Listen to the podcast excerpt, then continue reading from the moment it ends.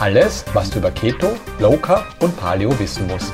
Evolution Radio Show, dein Programm für evolutionäre Gesundheit, präsentiert von Julia Tulipan. Mein heutiger Gast ist Franka Mangiameli. Franka ist Diplom-Ökotrophologin und sie gehört zusammen mit Dr. Nikolai Worm ganz sicherlich zu den Pionieren der Low-Carb-Ernährung im deutschsprachigen Raum. Sie ist seit 1999 Netzwerkleiterin und Food Coach bei Dr. Ambrosius, Ernährungsberatung und seit 2010 ist sie Geschäftsführerin bei der S-Team GmbH.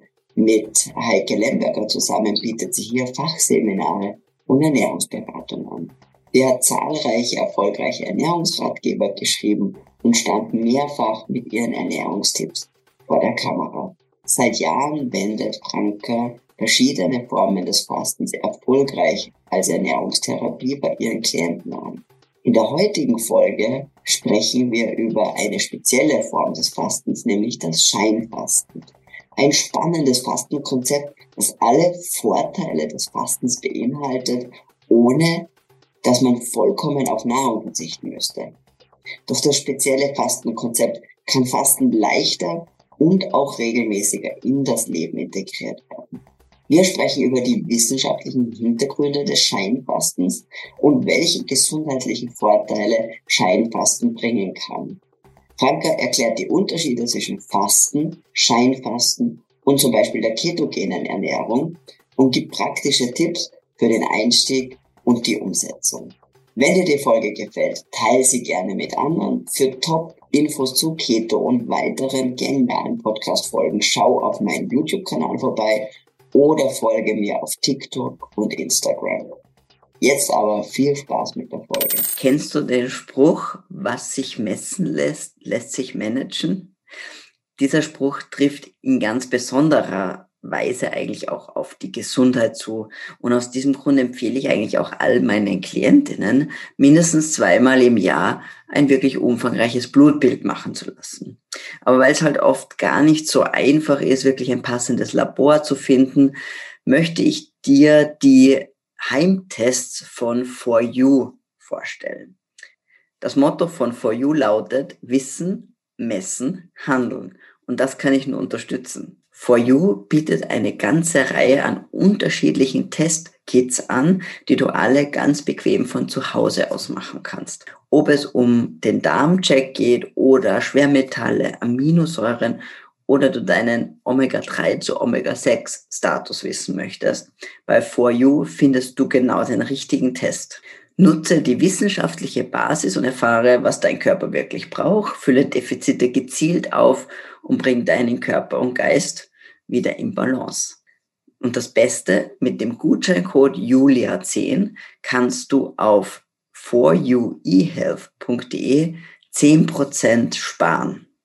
Also schau vorbei auf foruehealth.de und spare 10% mit dem Rabattcode Julia10. Liebe Franka, herzlich willkommen zur Evolution Radio Show. Hallo, liebe Julia, vielen Dank für die Einladung. Habe mich sehr darüber gefreut.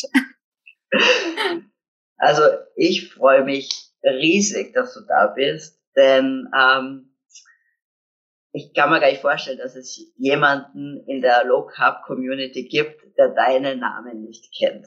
Ja, weil du bist ja nicht irgendwer, sage ich jetzt, sondern du bist wirklich nicht nur vom Anfang an dabei, sondern quasi eine der Wegbereiterinnen der ersten, die mit diesem Thema Low Carb beziehungsweise Logi angefangen haben, äh, zusammen damals mit, mit äh, Dr. Nikolai Worm. Und was mich jetzt so interessiert eigentlich ist, weil es ja damals eigentlich noch nicht wirklich viel dazu gab, vor allem nicht im deutschsprachigen Raum schon gar nicht, ja, im englischsprachiger Raum das ist natürlich ein bisschen was, aber wenn man so aus einer klassischen Ausbildung herauskommt, ja, wie kommt man überhaupt auf die Idee, dieses das High Carb Dogma überhaupt in Frage zu stellen, wenn man ja noch gar nicht so viel Exposition zu dem Thema hat. Also wie, wie ist das passiert? Ja, da gehört äh, ein Stück Mut dazu, ne? etwas auch zu, zu hinterfragen. Ähm, Ja, es, ist, äh, es sind jetzt echt 20 Jahre, also mindestens 20 Jahre, dass ich mich mit diesem Thema Low Carb äh, auseinandersetze. Und wie bin ich dazu gekommen? Ich kann mich dran erinnern, das muss 2000 gewesen sein. Da habe ich vom Hessischen Rundfunk eine Anfrage bekommen, ähm, ein Interview zu geben zum Thema Macht gesunde Ernährung krank. Und ich so, äh, wie? Das hat bisher noch gar nicht hinterfragt, dass die gesunde Ernährung, wie wir sie an der Uni äh, lernen, dass das möglicherweise auch irgendwie krank machen könnte oder zumindest den einen oder anderen. Und dann habe ich gedacht, okay, was meinen die denn jetzt konkret? Und ähm, ich hatte ja damals Praktikum bei der Heike Lemberger gemacht, die ja heute auch meine Geschäftspartnerin ist. Und die sagte zu mir, weißt du was, lies mal das Buch von äh, Nikolai Worm, und zwar Syndrom X. Und das habe ich dann gelesen und war wirklich sehr begeistert, aber gleichzeitig auch sehr verwirrt. Weil auch alles so in Frage gestellt wurde, was man so gelernt hat. Und, ähm, und dann überlegt man, wie viel Glauben kann ich dem Ganzen jetzt schenken? Und ähm, dann habe ich hinten mal so durchgeblättert und habe mir die Literaturliste angeschaut. Dachte ich, okay, er belegt alles, was er schreibt. Und habe mir dann im Folgenden weitere Bücher gekauft. Dann gab es zum Beispiel Diätlos glücklich. Da gab es ein Kapitel, wo er vor Ernährungsberatung warnt. Und ich dachte, um Gottes Willen, ich bin Ernährungsberaterin er warnt vor Ernährungsberatung, aber man hat ihm halt einfach auch nicht zugehört. Und ähm, 2002 kam dann das Logi-Buch raus, das rote Logi-Buch. Das war so das erste Buch für den Verbraucher. Und das habe ich mir dann auch natürlich gleich gekauft, habe das äh, verschlungen und dachte, ich muss das wirklich mal in der Beratung einsetzen, weil ich habe ja in der Ernährungsberatung gestartet, habe ganz normal meine High-Cup-Beratung gemacht. Die Leute haben auch damit abgenommen, ne? die waren ja trotzdem in der negativen Energiebilanz. Aber dennoch habe ich gedacht, ich möchte mal dieses Konzept Low Carb, vor allem dieses Ad libitum Konzept, wo die Leute eben nicht nach einem strikten ähm, kalorienreduzierten Plan essen müssen. Ich wollte das ganz gerne testen. Und dann habe ich gedacht, Mensch, das Buch ist so toll. Ich schreibe jetzt diesen Autor mal an und mal gucken, ob er antwortet. Und dann habe ich Nikolai Worm angeschrieben und habe mich für seine tollen Bücher bedankt. Und ich hatte innerhalb von zwei Minuten eine Antwort im, äh, im, in meinem E-Mail-Kasten und dachte, wow, das war für mich so, mein Guru antwortet mir, das ist ja genial. Und so fingen wir an, uns auszutauschen. Und ähm, er wurde zu meinem Mentor, der begleitete mich halt auch mit meinen Gedanken, wie ich das jetzt in die Beratung integrieren kann. Und ich bin ja auch in dem äh, bundesweiten Netzwerk Dr. Ambrosius. Und da bin ich Projektmanagerin für das Thema Adipositas und Adipositas Beratung. Und da habe ich gedacht, ich möchte das ganz gerne in, ins Netzwerk reinbringen, diese Low Carb Ernährung. Und dann sagte damals die Petra Ambrosius, weißt du was, entwickel doch ein Programm, wo du diese Low Carb Schiene mit einführst. Und ich muss sagen, die Ergebnisse, die waren so überwältigend, ja. Alleine die Dankbarkeit der Patienten, dass sie auch mal ohne Plan essen konnten und trotzdem abgenommen haben, weil diese Ernährung ein so großes Sättigungspotenzial hat, dass man einfach eben nicht mehr alles abbiegen und abmessen muss. Und das, da, die waren so dankbar und ich dadurch natürlich fühlte mich dann dadurch bestätigt, dass das ein gutes Konzept ist, was man alternativ halt auch mit integrieren kann in die Ernährungsberatung. Naja, und so entwickelte sich das Ganze dann ne, mit, mit Low Carb und dann hat mich Nikolai sozusagen mit in den Verlag ähm, reingenommen. Dann habe ich den Logi Guide geschrieben und dann fingen wir an zusammen, auch mit der Heike Lemberger, die ersten Logi-Kochbücher zu schreiben. Ne? Also ich sag mal, ich bin ja jetzt nicht die Vorreiterin, das ist immer noch Nikolai Worm, das ist der Vater der Low-Carb-Szene, sag ich mal, in Deutschland. Und ich habe mich angehängt sozusagen. Aber ja, das ist, ich denke, dass es immer ein, ein, ein synergistischer Weg ist irgendwo, ja, und so ganz allein als, als, als Einzelkämpfer weiß man ja, ist es sehr, sehr schwierig und deswegen ist es natürlich äh, toll, wenn, wenn man auch ähm, da Rückhalt bekommt, natürlich jetzt von von anderen Leuten und von jemandem auch wie dir, natürlich, der da jetzt auch so vernetzt ist und das Ganze versucht auch in weitgreifende Programme beziehungsweise in diese ähm, ja, Beratungskonzepte mit zu integrieren. Ja. Und so genau. befruchtet sich das ja sozusagen eins mit dem anderen. Mir war es halt wichtig, so zu gucken, kann ich diese Wissenschaft auch in die Praxis umsetzen ja. und mit welchem Erfolg, ne? weil ich sag mal, Studien ist das eine, ähm, aber es dann am Patienten auszutesten, ist das andere. Und ich kann mich zum Beispiel an einen Patienten, das war mein erster Fettleberpatient, den ich Low Carb ernährt habe. Und ähm, dem habe ich jetzt natürlich die Eier nicht verboten, hat ihm jetzt aber auch nicht gesagt, dass er unbedingt fünf Eier am Tag essen soll. Er hat es aber so aus meinem Plan dann herausgelesen. Und dann war ich ja noch so ein bisschen unsicher, weil ich kam ja noch so aus dieser anderen Szene. Ich dachte so fünf Eier am Tag, ich weiß nicht, ob das so gut ist. Herr sowieso, ne? Und äh, nach drei Monaten legte er mir seine Blutwerte auf den Tisch und sagte, Frau Manjameli, ich esse fünf, fünf Eier am Tag. Jetzt gucken Sie sich mal bitte meine Werte an. Jetzt verbieten Sie mir doch die Eier. Und seine Fettleber, also der hatte keine Fettleber mehr, der, seine Blutwerte hatten sich alle verbessert, der hatte abgenommen. Da dachte ich, ja, warum soll ich ihm das jetzt verbieten? Ist doch alles in Ordnung, ne? Und solche Beispiele habe ich so viele gesammelt im Laufe meiner, meiner äh, beruflichen Laufbahn als Ernährungsberaterin. Gewaltig. Ja, ja, der Dr. Worm hatte da so einen netten Ausspruch, die, die Menschenstopfleber. Genau, genau, ja. Super. Ähm, gut, jetzt warst du ja mal in dem ganzen Logi- und Low-Carb-Thema drinnen. Ähm, wie bist du jetzt dann von, von dem zu, zum Thema Fasten gekommen? Weil das ist ja jetzt das, worüber wir jetzt dann in den nächsten 45 Minuten sprechen werden. Also ich bin vor ungefähr zehn oder elf Jahren dazu gekommen. Da habe ich so die ersten Studien gelesen zum Thema alternierendes Fasten. Das ist so die klassische 5-2-Diät. Und ich habe eigentlich nach alternativen Konzepten gesucht für die Patienten, bei denen das Gewicht stagnierte. Was kann man, was kann man machen?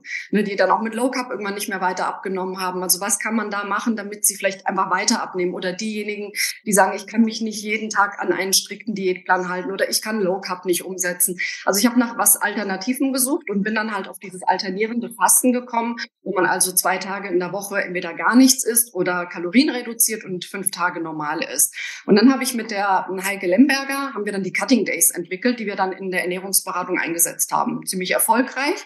Und das war sozusagen der Start, mich überhaupt mit dem Thema Nahrungsverzicht auseinanderzusetzen. Und dann war es so, dann kam mir so diese ganze Intervallfasten-Hype und da habe ich dann auch ähm, zwei Jahre lang eine Intervallfastengruppe bei Facebook äh, mit etwa 3000 Mitgliedern betreut und so habe ich mich immer mehr in dieses Thema reingefriemelt. Aha, super spannend, ja, weil eben ähm, die, jetzt ist ja Fasten nicht für jeden. Also Fasten kann für manche schon ein, eine erschreckende Vorstellung sein, sage ich mal so. Ja. ähm, vor, vor, allem, wenn man noch sehr in dieser, ich nenne es mal gerne, in dieser Blutzuckerachterbahn gefangen ist, wo man wirklich eigentlich alle zwei, drei Stunden Hunger hat und, und jetzt ist allein die Vorstellung zu fasten ja das Furchterregendes für viele. Ja.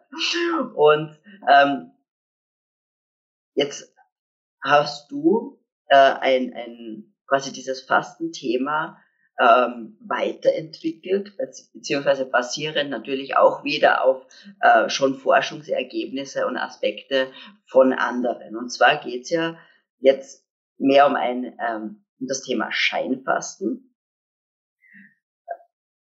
Da meinen jetzt vielleicht die Leute, wie fasten ohne zu fasten. Das klingt jetzt irgendwie schon wieder zu gut, um wahr zu sein. Ja.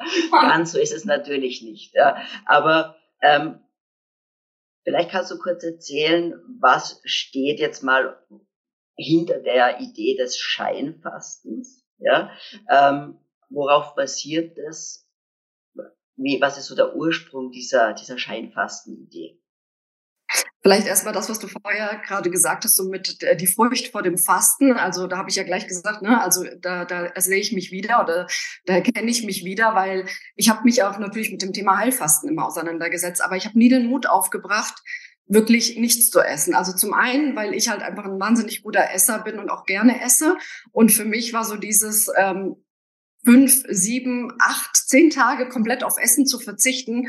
Also da war mein, mein Respekt und die Angst davor so groß, dass ich das einfach mich nie getraut habe zu testen. Und dann, so 2017, da kam ja so die erste Studie zum Thema Scheinfasten heraus von dem Walter Longo, der diese Methode ja auch entwickelt hat. Also er ist ja sozusagen der, der Vater der Scheinfastendiät. Und also der, dieser Scheinfastendiät, so wie, wie sie jetzt halt existiert. Und ähm, wie gesagt, und ich habe dann damals gedacht, okay, Scheinfasten mit Essen, also das wäre vielleicht etwas, was ich mir schon zutrauen würde, ne? wo ich sage, okay, ich kann jeden Tag ein bisschen was essen. Das hilft mir schon einfach mental, das überhaupt anzugehen. Und die Idee des Scheinfastens ist es letztendlich, äh, die Fasteneffekte, die man über das Heilfasten erreicht, zu imitieren, aber mit Essen. Ne? Das heißt also, in den Fastenmodus zu switchen ähm, und dabei aber Nahrung aufzunehmen. Ja, aber diese Nahrung oder das, was man essen darf, das ist so zusammengestellt, dass der Körper oder die Zellen das nicht als Energie oder als Nahrung erkennen und folglich wirklich den Fastenmodus einschalten. Ne? Also das ist so die Idee dahinter. Und, aber ursprünglich wurde das Scheinfasten, ähm, ich sag mal nicht für jedermann entwickelt, sondern äh, speziell für die Krebstherapie. Ne? Also als begleitende Maßnahme in der Krebstherapie hat eben der Altersforscher Walter Longo diese Methode entwickelt, um, ähm, ich sag mal, die Chemotherapie bei Krebspatienten verträglicher zu machen. Das ist der ursprüngliche Gedanke. Ne? Und da sind natürlich auch ganz viele Tierstudien im Vorfeld gelaufen. Und jetzt ist es so, dass nach und nach immer mehr Studien auch am Menschen gemacht werden. Ähm, einige, ähm, auf einige Ergebnisse warte ich. Also es sind einige ähm, Studien in der Pipeline. Und es ist auch so, dass nicht nur Walter Longo alleine mehr an diesem Thema forscht, sondern auch andere Arbeitsgruppen ähm, Interesse an diesem Thema inzwischen ähm, bekommen haben oder äh, geweckt wurde, das Interesse dieser Arbeitsgruppen und auch unabhängig von Longo inzwischen auch andere Arbeitsgruppen daran forschen, was natürlich total spannend ist. Das hat dann so ein bisschen noch einen unabhängige, unabhängigeren ähm, Blickwinkel. Ne? Hm, auf jeden Fall. Äh, viele der, äh, der Zuhörer und Zuschauer von der Evolution Radio Show, die sind ja sehr vertraut auch mit der ketogenen Ernährung natürlich und mit äh, den Aspekten oder dem Hintergrund der ketogenen Ernährung. Und es werden sich vielleicht die einen oder anderen fragen, ja, aber hm, was ist denn da jetzt der Unterschied? Weil ja quasi die, der Ursprung der ketogenen Diät jetzt aus der Therapie von kindlicher Epilepsie war ja auch mit dem Hintergrund, das Fasten zu imitieren, aber mit Nahrungsaufnahme, weil ich kann ja Kinder jetzt nicht dauerhaft fasten lassen zum Beispiel. Also das war ja auch schon damals definiert als eine Fasting Mimicking Diet. Vielleicht kannst du da kurz nochmal jetzt äh, zwischen mal die Unterschiede zwischen dem Konzept von Walter Longo und der klassischen ketogenen Diät, wie sie eben für die Epilepsie eingesetzt wird, da nochmal drauf eingehen, bevor wir dann auf die Weiterentwicklung quasi eures Konzepts eingehen. Genau, genau. Also ähm, bei der ketogenen Ernährung geht es ja primär darum, in Ketose zu kommen. So, und bei der Scheinfastendiät, also und, und letztendlich Ketose oder in, in Ketose zu sein, ist ja so ein klassischer Marker dafür, dass ich auch in einem Fastenmodus bin. So, und bei der ähm, Scheinfastendiät ist es so, dass es mehr um mehr geht als nur um in die Ketose zu kommen. Ne? Fasten bedeutet ja auch, dass Wachstumsfaktoren ähm, runtergefahren werden, dass wir einen katabolen Zustand erreichen und keinen anabolen.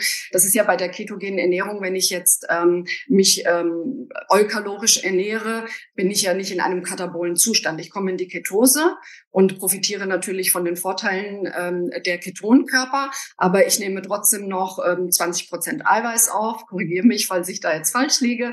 Ne? Aber, äh, und das ist der eigentliche Unterschied, dass bei der Scheinfastendiät, das ist eine sehr proteinarme Ernährung und das ist auch nochmal ein Unterschied äh, im Vergleich zur klassischen ketogenen Ernährung. Sie ist pflanzenbasiert. Also ich würde jetzt mal nicht sagen, sie ist vegan, wobei in unserem Buch die Rezepte sind tatsächlich vegan.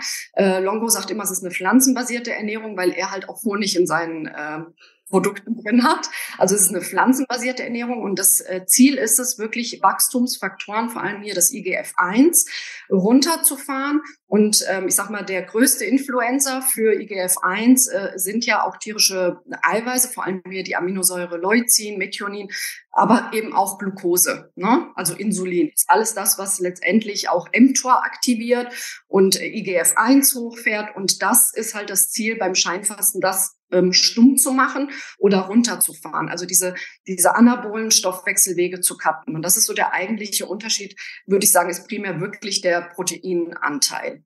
Mhm. Und beim Scheinfasten ist es so, und das ist ganz interessant, ähm, die ursprüngliche Scheinfastendiät ist gar nicht so kohlenhydratarm. Ne? Also sagen ja, bei der ketogenen Ernährung ist ja immer so die Grenze 20 bis 50 Gramm Kohlenhydrate.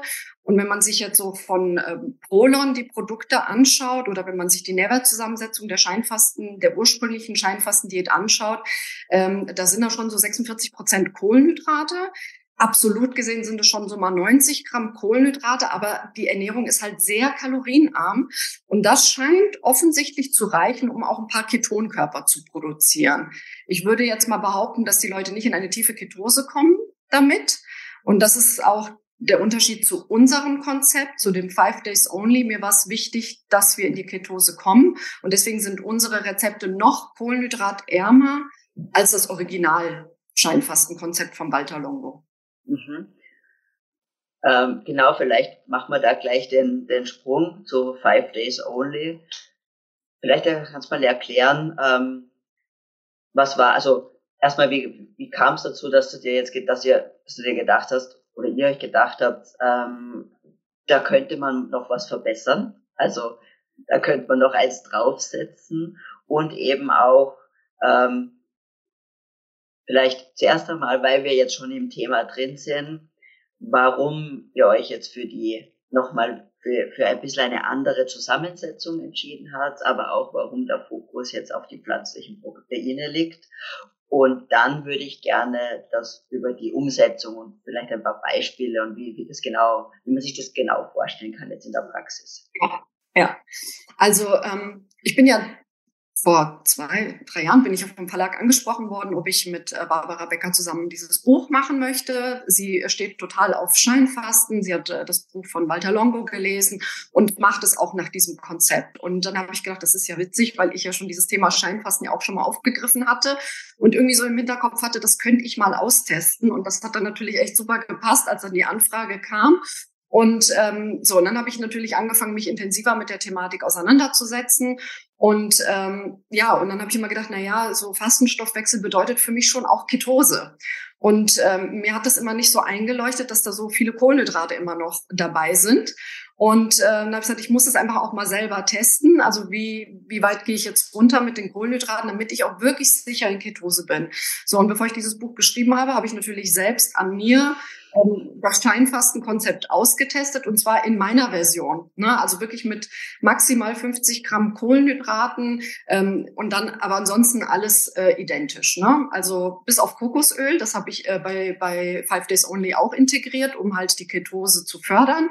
Und das ist jetzt zum Beispiel in dem äh, Originalkonzept auch nicht drin. Also das sind so die eigentlichen Unterschiede unser Kohlenhydratanteil ist niedriger und wir erlauben auch äh, gesättigte Fettsäuren, die mittelkennenden gesättigten Fettsäuren in Form von Kokosöl, weil man dann einfach so schöne asiatisch angehauchte Gerichte dann auch nochmal äh, genießen kann. Das sind, wie gesagt, äh, die Hauptunterschiede und dann habe ich das getestet und habe geguckt, bin ich in Ketose und ich habe alles getestet. Also ich habe äh, die Urinsticks verwendet, ich habe Atemgasanalyse gemacht, also hier dieses mit dem Keto ähm, und ich habe auch die das Beta-Hydroxybutyrat äh, im Blut gemessen und äh, wie sagt äh, die Ulrike dann immer so schön zu mir, die Ulrike Gonda, du bist eine Keto-Fabrik, also ich bin wirklich in Ketose geschossen, wo ich dann denke, aha, das ist ganz interessant. Nun würde ich behaupten, ich bin metabolisch flexibel und habe beim ersten Mal Scheinfasten einen Tag vorher auch noch Low Carb gegessen, damit meine Glykogenspeicher schön leer sind. Und von daher bin ich, ich hatte, glaube ich, am zweiten Tag einen Wert von äh, zwei oder drei Millimol pro Liter äh, an Ketonkörpern und alles war rot. ich dachte, wow. Und dann dachte ich aber gut, viele Menschen, die Scheinfasten machen, sind eben nicht so metabolisch flexibel. Die schießen nicht so schnell in die Ketose. Und dann dachte ich, wenn die 90 Gramm Kohlenhydrate immer noch essen, dann, ähm, und das sehe ich ja auch, wenn, äh, wenn ich mache ja dieses Scheinfasten ganz oft mit Freunden, die dann halt zumindest im Urin äh, die Ketonkörper messen und da, da dauert es teilweise zwei, drei Tage, bis dann, äh, bis der Farbumschlag kommt. Ne? Und dann denke ich, wie ist es denn, wenn die dann 90 oder 100 Gramm Kohlenhydrate essen? Das dürfte ja dann noch ein bisschen langsamer vonstatten gehen. Ne? Also mir war es halt wichtig, dass wir sicher in die Ketose kommen mit unserem Konzept und natürlich auch von den anderen äh, Effekten profitieren des Schein Einfasten, dass wir trotzdem diese Wachstumsfaktoren ähm, runterbekommen, indem wir dann halt auch das Protein runterfahren und ansonsten wirklich uns an das äh, Originalkonzept orientiert haben. Das ist auch super spannend, weil ich denke mal auch, ähm, dass, dass es dadurch auch viel, viel leichter zu, also durchzuhalten ist, das Scheinfasten, ja, weil, über euer Konzept weil ja durch die, durch die Ketone habe ich den Sättigung, ein Sättigungsgefühl. Ähm, mein Insulin schießt auch gar nicht so in die Höhe, weil was, und die Fettverbrennung oder die Fettoxidation ist natürlich ja. eher da, weil ich, ich weiß ja, da gibt es ja so Arbeiten, wo man sieht, ähm, wie lange das Insulin zum Beispiel erhöht bleibt nach einer Mahlzeit. Und da sieht man ja, dass gerade übergewichtige Menschen dass da oft das Insulin sehr, sehr lange äh, weiterhin erhöht bleibt und das natürlich die Fett, Fettmobilisierung ja hemmt oder sehr, sehr erschwert. Und, ich, und da kann ich mir gut vorstellen, dass äh, dieses Konzept, wie, wie du das jetzt da weiterentwickelt hast, dass das natürlich äh, ein, ein, eine upgraded Version quasi, Scheinfasten 2.0 ist. Genau. Ähm, sehr, sehr spannend. Äh, die Entscheidung jetzt für die pflanzlichen Proteine, äh, denke ich mal, ist einerseits wahrscheinlich wegen der Aminosäurenzusammensetzung und dass genau. ich hier auch nochmal extra keinen Effekt jetzt auf einen Anabol, auf anabole Stoffwechselwege habe, oder? Genau. Also ähm, wir wollen die anabolen Stoffwechselwege einfach mal für fünf Tage deaktivieren. Ne? Wir wollen ja ähm, den Katabolen, also den abbauenden, abbauende Prozesse im Körper, auch Autophagie letztendlich in der Zelle, äh, wollen wir aktivieren und dafür müssen wir diese diese, mm, diesen Wachstums, oder die Wachstumssignale einfach mal für fünf Tage cutten. Ne? So, und äh, Wachstum ist ja immer dann, wenn der Insulinspiegel steigt, durch zum Beispiel Glucose, durch Aminosäuren ähm, und speziell natürlich eben äh, Leucin ist ja, hat ja ist ja ein starkes Signal für Wachstum. Und das wird dann halt fünf Tage, ähm, ich sag mal, gecuttet. Und äh, deswegen sind es halt hm, haben wir die, oder nicht ich, sondern Walter Longo, die äh, tierischen Proteine rausgenommen, aber auch insgesamt das Protein runtergefahren, weil Protein auch pflanzliche ja trotzdem einen Effekt haben. Und deswegen ähm, liegt der Proteingehalt, äh, ich sag mal, bei neun Prozent. Das ist schon sehr wenig und das merkt man dennoch beim Fasten. Deswegen, dort ist es eben gerade angesprochen mit den Ketonkörper und der Sättigung. Das war auch nochmal ein Grund, äh, die Kohlenhydrate zu reduzieren, um halt einen höheren Ketonkörperspiegel zu erreichen, um halt gesättigter durch diese fünf Tage zu kommen. Ne? Weil das Eiweiß fehlt und das merkt man. Ne? Dass man kriegt natürlich Hunger, weil Eiweiß als, als bester Sattmacher also ich entwickle immer beim Scheinfasten so ein, ich, keinen Hunger auf Süßigkeiten oder so oder auf Kohlenhydrate, sondern tatsächlich, ich entwickle einen Eiweißhunger. Mir fehlt dann Käse oder ich, ich möchte dann gerne irgendwie, ich würde dann gerne Kichererbsen essen und äh, also irgendwas, was mich dann wirklich auch satt macht. So, und äh, ich habe natürlich dafür Sorge getragen, dass ich bei der Rezeptentwicklung zumindest darauf geachtet habe, dass ich Volumen reinbringe in die Rezepte, weil Volumen ist ja auch ein wichtiger Sattmachfaktor. Dann haben wir natürlich Fett für den Geschmack.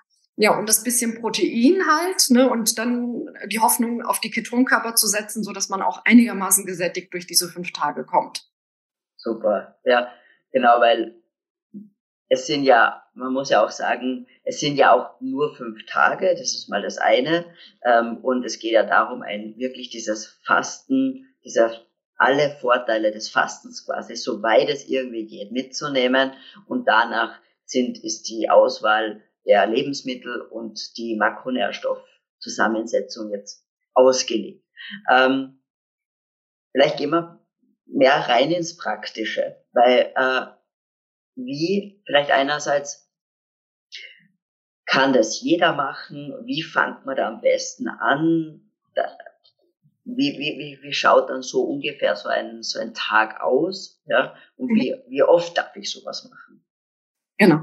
Also erstmal ist es so von dem Konzept her, es sind fünf Tage und am ersten Tag darf man 1100 Kalorien essen und in den folgenden äh, vier Tagen wird die Kalorienzufuhr nochmal runtergeschraubt auf 700 bis 800 Kalorien. Das ist nicht viel, aber es sind ja nicht die Kalorien, die sättigen, ne? sondern äh, mit der richtigen Zusammensetzung kriegt man trotzdem eine ganz gute Sättigung hin.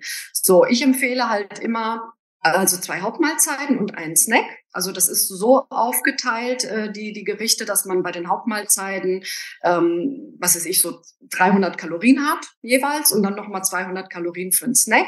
Und das muss dann jeder für sich äh, entscheiden. Frühstücke ich, esse ich dann meinen Snack und dann mein Abendessen. Ich mache das eigentlich immer so, dass ich erst um zwölf anfange zu essen und dann habe ich nämlich so das Gefühl, okay, ich habe noch drei Mahlzeiten insgesamt dann ne, bis zum Abend. Dann halte ich das wirklich äh, wunderbar, wunderbar durch, weil man merkt schon so ab dem zweiten, dritten Tag, wenn so der metabolische Switch kommt, das heißt also, wenn wir den Treibstoffwechsel vornehmen, also von vorrangig Glukoseverbrennung zu Fettverbrennung und Bildung von Ketonkörpern, das ist bei vielen dann schon mal so zu einem Unwohlsein im Sinne von, ich habe Kopfschmerzen, ne, Ketogrippe, äh, dass man ein bisschen unruhig wird oder unruhig schläft.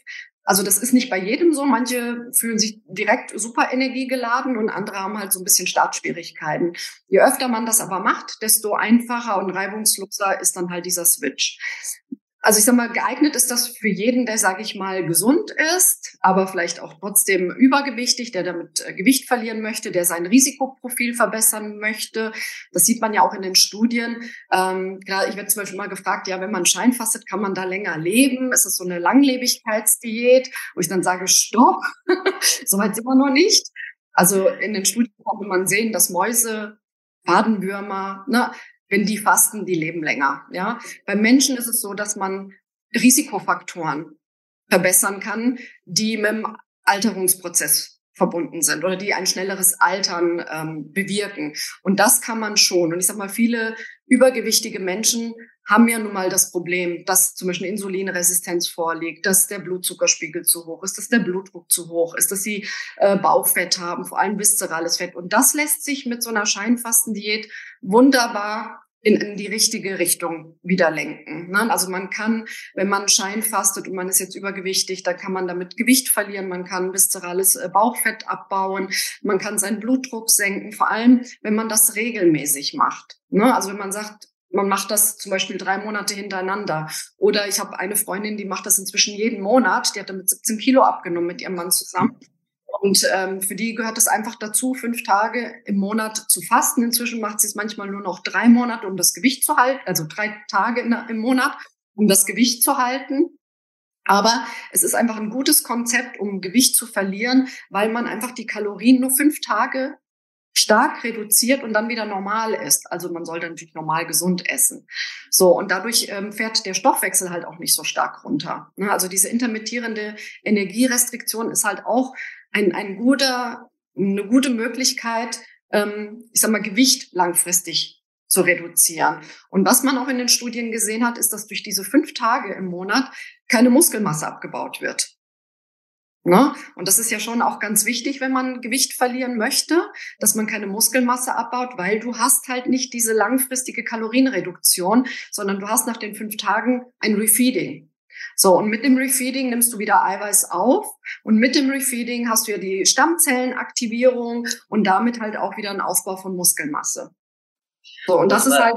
Also kann man dann, ja. ähm, also es sind die fünf Tage und habe ich dann quasi von einem Tag auf den anderen ähm, gleich wieder was meine 1800, 2000 Kalorien oder gibt's da dann auch so eine, wie, wie schaut dann diese Refeeding-Phase aus? Genau. Also was ich natürlich schon empfehle und äh, sicherlich auch äh, Walter Longo, der sagt, also er sagt, dass man im Refeeding oder nach dem äh, nach den fünf Tagen weiterhin pflanzenbasiert ähm, sich ernähren sollte, aber natürlich auch gesund. Also wir sagen halt auch auf jeden Fall gesund weiter essen, möglichst wenig verarbeitete Lebensmittel konsumieren, ähm, wieder Protein einführen. Ähm, und da unterscheiden wir uns auch im Konzept. Also ich sage dann nach dem Refeeding durchaus auch gerne wieder auch Milchproteine, um halt mTOR, ne, um wieder Wachstumssignale zu fördern, weil wir wollen ja jetzt auch wieder aufbauen. Wir wollen ja Zellen erneuern. Wir wollen ja Zellen neu bilden. Und dafür brauche ich wieder Wachstumssignale. Und da sind natürlich auch tierische Proteine wieder erlaubt. Und ähm, so, und am Refeeding ist es so, dass, also meine Empfehlung ist so dreimal am Tag so 20 bis 30 Gramm Eiweiß wieder zuzuführen mit einer Mahlzeit und dann so langsam in eine gesunde Ernährung überzugehen. Also Scheinfasten ist auch ein gutes Tool, um so sich von alten, ungesunden Ernährungsgewohnheiten zu verabschieden, zu cutten und dann ähm, in so eine neue, gesunde Ernährungsweise zu starten. Mhm. So, und wenn man natürlich sich mit wenig verarbeiteten Lebensmitteln ernährt, viel Gemüse, frisches Obst ist, äh, frische Produkte ist, dann isst man nicht überkalorisch. Man kann sich mit natürlichen Lebensmitteln nicht überessen. Das geht halt überwiegend mit hochverarbeiteten Lebensmitteln. Und wenn ich natürlich nach den fünf Tagen wieder den gleichen Mist esse wie vorher, dann bin ich nicht davor geschützt, dass ich natürlich auch wieder zunehme. Natürlich. ähm, die, ähm, vielleicht die Frage noch, ein, die mich auch noch beschäftigt, ist,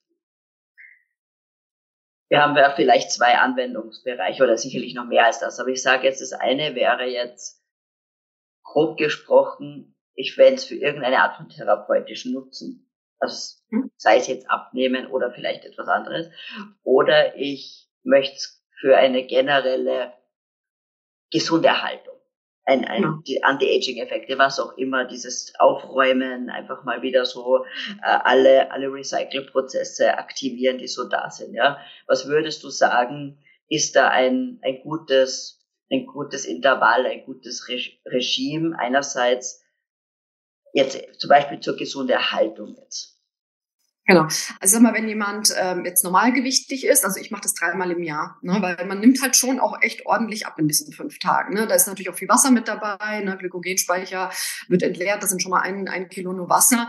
Aber ähm, als normalgewichtige Person würde ich sagen, zwei bis maximal dreimal im Jahr das äh, zu machen. Wenn man jetzt äh, übergewichtig ist und man möchte das aber trotzdem äh, eben machen als präventive Maßnahme, man nimmt damit trotzdem einfach ein bisschen ab, ähm, dann kann man das auch sechsmal im Jahr machen. Oder wenn man jetzt sehr stark übergewichtig ist, kann man es auch einmal im Monat machen. Also ich sehe da überhaupt äh, kein Problem. Ich würde halt nur diese fünf Tage nicht verlängern. Das ist auch etwas, was viele machen, die dann sagen, na ja, ich kann das ja auch zehn Tage machen, weil Heilfasten kann man ja auch zehn Tage machen. Und da würde ich vorwarnen, erstmal haben wir gar keine Daten dazu, wie das Scheinfasten äh, sich auswirkt, wenn wir das zehn Tage machen. Zum anderen, und das ist auch das, was Walter Longo sagt, äh, ist es halt, je länger ich in dieser negativen Energiebilanz bin, desto mehr äh, kann es eben passieren, dass der Stoffwechsel eben entsprechend sich anpasst und runterfährt.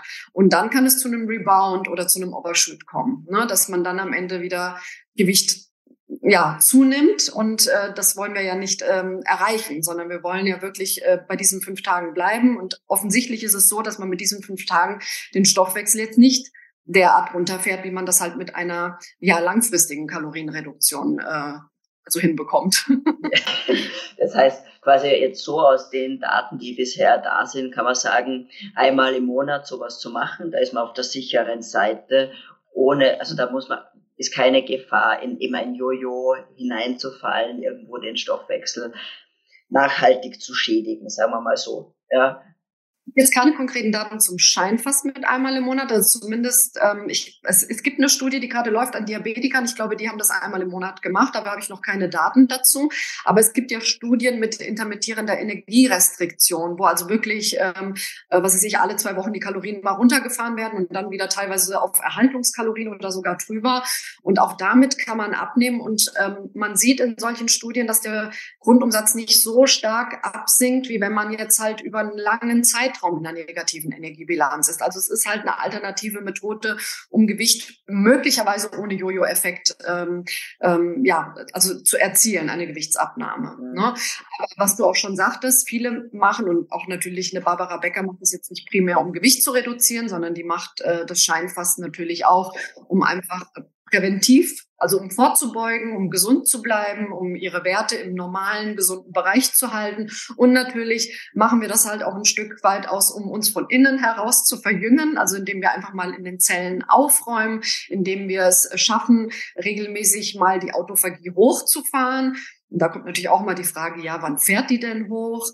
Kann man das messen? Das ist halt alles schwierig, ne? Also kompliziert, denn es gibt keine Methode, um zu messen, bin ich jetzt am dritten Tag in der Autophagie oder nicht. Die meisten Daten haben wir aus Tierversuchen. Es gibt eine Studie zum ähm, Time Restricted Eating. Die haben da mal so Gene gemessen, äh, die Genexpression von bestimmten Proteinen, die bei der Autophagie beteiligt sind. Und da hat man gesehen, dass die hochgefahren werden. Aber man, ich glaube, man, man braucht schon so zwei, drei Tage, bis die Autophagie auf einem, auf einem Punkt ist, um halt auch wirklich diesen Reinigungsprozess ähm, ja, in, in, in Gang zu bringen. Also ich glaube nicht, dass man nach 16 Stunden wirklich äh, viel von Autophagie hat. Gerade äh, als Mensch mit metabolischer Inflexibilität äh, denke ich erst recht nicht. Mhm, mh. In fünf Tage ist schon sollte man machen, wenn man diesen Verjüngungsprozess haben möchte, aber halt auch nicht mehr. Okay, das ist schon mal eine super klare Aussage, weil wie du eben richtig angesprochen hast, es gibt dann die besonders ehrgeizig, die sagen, hey, wenn jetzt mache ich es nicht fünf Tage, jetzt mache ich es zehn Tage oder gleich einen Monat, weil äh, mehr ist besser. Aber da sieht man eben, das ist eben genau der, der Sinn dahinter dieses, dieser speziellen Scheinfasten ähm, Strategie, eben quasi aus diesen fünf Tagen das meiste rauszuholen, den meisten Benefit ohne potenzielle Downsides, quasi Nach Nachteile zu haben. Genau, genau. Mhm. Würdest du sagen, gibt es irgendjemand, eine Personengruppe, eine Situation, wo du sagst, da würdest du abraten, das zu machen? Ja, also ältere Menschen, die ähm, also gebrechlich sind, äh, Sarkopenie-Patienten mit wenig Muskelmasse, grundsätzlich Menschen mit wenig Muskelmasse. Es zeigt sich zwar, dass man keine Muskelmasse abbaut, aber es äh, ist selten an wirklich sehr schlanken Menschen getestet worden. Ne? Also es gibt eine Studie mit Sportlern, da hat man das gesehen, dass das Steinfasten kein Muskelabbau bewirkt. Ich wäre aber vorsichtig, wenn ich zu schlank bin, würde ich das jetzt nicht machen. Ähm, Schwangere, klar. Ähm, kranke Menschen, also Krebspatienten. Das ist zwar ursprünglich für die Krebstherapie entwickelt worden, aber das würde ich nie im Alleingang machen. Ähm, Diabetiker können das auch machen. Es gibt ja jetzt auch Studien, wie gesagt, die dazu laufen, aber auch hier nicht im Alleingang, weil wenn man zum Beispiel Insulin spritzt, äh, muss man die Insulindosis sehr, sehr schnell anpassen, weil das Insulin äh, natürlich radikal runtergeht. Also von daher, es gibt bestimmte Zielgruppen, die sollten das äh, nur in, mit ärztlicher Aufsicht oder in Absprache mit dem Arzt machen. Und dann gibt es Menschen, die sollten es, wie gesagt, überhaupt nicht machen. Menschen mit äh, Essstörungen. Wie gesagt, sehr schlanke und sehr alte Menschen, würde ich, und Schwangere. Ne? Also das auf jeden Fall, da würde ich absolut von abraten. Natürlich auch Kinder sollten das nicht machen. Und ähm, ansonsten Menschen mit Übergewicht, mit ähm, metabolischem Syndrom, Insulinresistenz, für die ist das alle eine wirklich gute Maßnahme, um die Gesundheit auf einem höheren Level zu bringen. Super. Ja, und ich denke eben, auch wenn ich quasi gesund bin äh, oder denke gesund zu sein, sagen wir mal so, dann kann man das natürlich anwenden, so wie du gesagt hast, vielleicht einmal, also äh, dreimal im Jahr oder so, so als ja initialen Kick wieder mal fürs für für die ganzen Aufräumprozesse, für die Autophagie und so weiter. Ähm, hättest du jetzt so quasi so als Abrundung des Themas Jetzt noch so ein, zwei Tipps, natürlich abgesehen von den Büchern, die ich sehr, sehr empfehlen kann, die ich natürlich auch in den Show Notes verlinken werde, weil die A einen ganz tollen äh, Hintergrund nochmal bieten und natürlich die Rezepte auch dabei sind, um einen zu unterstützen. Das hilft einfach, wenn man da einen echten Plan an der Hand hat. Ja. Aber vielleicht hast du noch zwei, drei Tipps zu sagen, wenn jetzt jemand sagt, ich will jetzt sofort loslegen. Was wären so die wichtigsten Ratschläge, die du jemandem mitgeben könntest? Also ähm, Ratschlag Nummer eins ist, äh, sich wirklich einzulesen und sich darauf mental vorzubereiten und nicht einfach zu starten. Das ist schon mal Punkt eins. Äh, sich äh, vorzubereiten im Sinne von, dass man sich die Rezepte dann wirklich raussucht und äh, sich einen Plan macht, damit man dann nicht überrascht ist, wenn man plötzlich Hunger hat und dann muss man noch überlegen, was man kocht. Ja, dass man sich eine Zeit aussucht, wo man ein bisschen Ruhe hat, gerade wenn man es zum ersten Mal macht. Also ich ja, habe auch Freunde, die sagen, ich kann es nur machen, wenn ich arbeite, weil dann bin ich abgelenkt. Aber wenn man es wirklich das allererste Mal macht, würde ich wirklich mir dafür Urlaub nehmen, weil man weiß nicht, wie der Körper darauf reagiert. Manche gehen da, spazieren da durch und andere wiederum, die leiden richtig, ja. Also ich habe alles schon erlebt. Also von daher wirklich einen, einen guten Zeitraum suchen, vielleicht nicht direkt irgendwie so vor Weihnachten, wenn jetzt hier die Weihnachtsmärkte ne, die guten Düfte einen locken. Ähm, dann, was man natürlich machen kann, gerade wenn ich äh, vielleicht übergewichtig bin, viel Bauchfett habe, dass man ähm, mit einem Low Carb Tag vorher startet, dass die Glykogenspeicher schon mal so weit, also der Zuckerspeicher in der Leber schon mal so weit aufgebraucht ist, dass ich schneller in die Ketose komme dann in diesen Tagen, äh, in diesen fünf Tagen.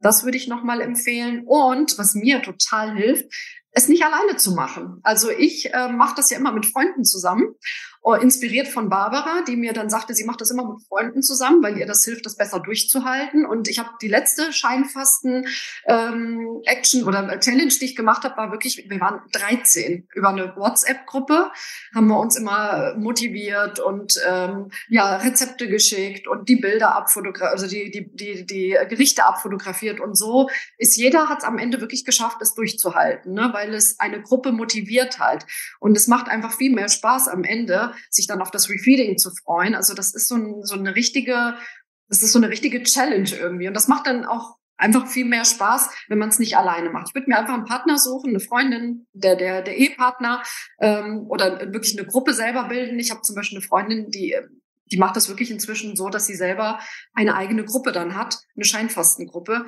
Und das ist wirklich, das macht es deutlich einfacher. Super.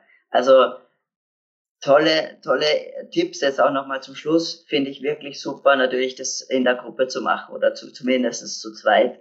Ähm, man hat ja dann doch immer diesen, diese Accountability-Partner quasi. Das ist ja auch so ein bisschen was Psychologisches mit dabei und das hilft natürlich. Ähm, voll. Liebe Franka, vielen lieben Dank für dieses wahnsinnig tolle, spannende und informative Interview. Ähm, wo können jetzt die Zuhörer, Zuschauer mehr über dich erfahren, vielleicht auch deine Angebote erfahren? Genau, am besten einfach ähm, unter meiner Website, das ist www.steam.de. Und da findet man dann ähm, ja unsere Angebote. Ist immer für Ernährungsfachkräfte gerne ähm, dann die S-Akademie, also diejenigen, die sich auch gerne weiterbilden wollen zu dem Thema, biete ich nämlich im Februar ein Thema, äh, ein Tagesseminar zum Thema Fastentechniken näher unter die äh, Lupe zu nehmen. Und unter anderem wird es halt auch um das Scheinfasten gehen, also für die Zielgruppe äh, da auch gerne in unsere S-Akademie gucken. Ansonsten für die Verbraucher, äh, wie gesagt, auf meiner Website und ansonsten natürlich die Bücher rein reinschauen. Habe da ja auch diverse Themen äh, oder Bücher zu diversen Themen geschrieben. Also nicht nur zum Fasten, sondern eben auch Logi oder außen fett und innen schlank. Ähm, äh, außen schlank und innen fett. genau, das schneiden wir raus. Genau, also Fragen, die Trophys sozusagen, ne, sieht man auch hier. Also da kann man dann ähm, natürlich auch so ein bisschen reinlesen und gucken, was ich alles so für Themen habe. Mhm. Und natürlich auf Instagram folgen. Ne? Ich habe auch einen Instagram-Account. Da bin ich ähm, ja mal mehr oder mal weniger aktiv, aber da kann man mir auch folgen. Und äh, da kriegt man dann auch immer so aktuelle Sachen mit, die ich dann so mache. Mhm. Sehr, sehr cool. Ich, wie gesagt, wir werden alle Kanäle auf, äh, in den Shownotes natürlich verlinken. Zu den Büchern selbstverständlich verlinken. Und ja, damit bleibt mir nur noch zu sagen, nochmal vielen, vielen Dank fürs Dabeisein und äh, ich werde, ich habe jetzt auf jeden Fall Lust bekommen, das auszuprobieren.